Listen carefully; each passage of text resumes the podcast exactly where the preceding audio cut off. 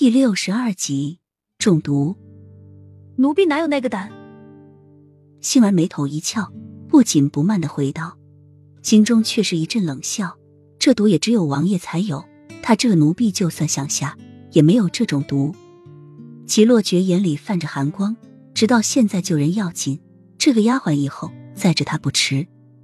抱住雨涵瘦弱的身体，准备去御医医治时，齐盛瑞却在这时出现，扬着邪魅的弧度，眼睛淡然的看着齐洛觉怀里昏迷过去的雨涵，戏谑道：“七弟，这是要抱着本王的王妃去哪？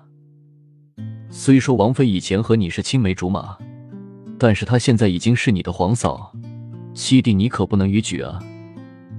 齐盛瑞的这句话顿时让齐洛觉一阵气愤，压抑着心中的怒火，说道：“三嫂中毒了，臣弟是要带她去找御医，请王兄不要乱说话。”哦，这样啊，那就不劳烦三弟了。本王的王妃，本王自会带她去找御医。齐盛瑞风淡云轻的说着，脸上的笑意深不可测。眼眸中却是一片冰冷。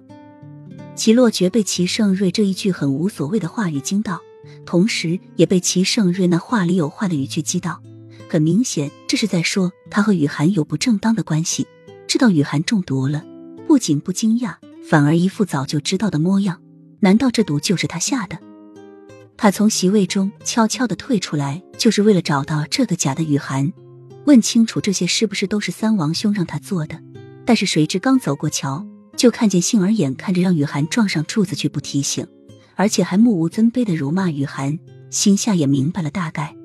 雨涵在王府中的地位果然很卑微，而且还要受这些丫鬟的欺负。他原以为三王兄最多把雨涵打入冷宫，任由府上的下人欺凌，对他不闻不问。但是没想到三王兄竟会对雨涵下毒。王兄，就算你不喜欢你的王妃。但是你也不能这样对她，她好歹是丞相之女。齐洛觉实在忍不住，王兄的残忍暴力他是见到过的，但是以前他一向独来独往，只要不去招惹他，触犯了他的禁忌，王兄一般不会开杀戒的。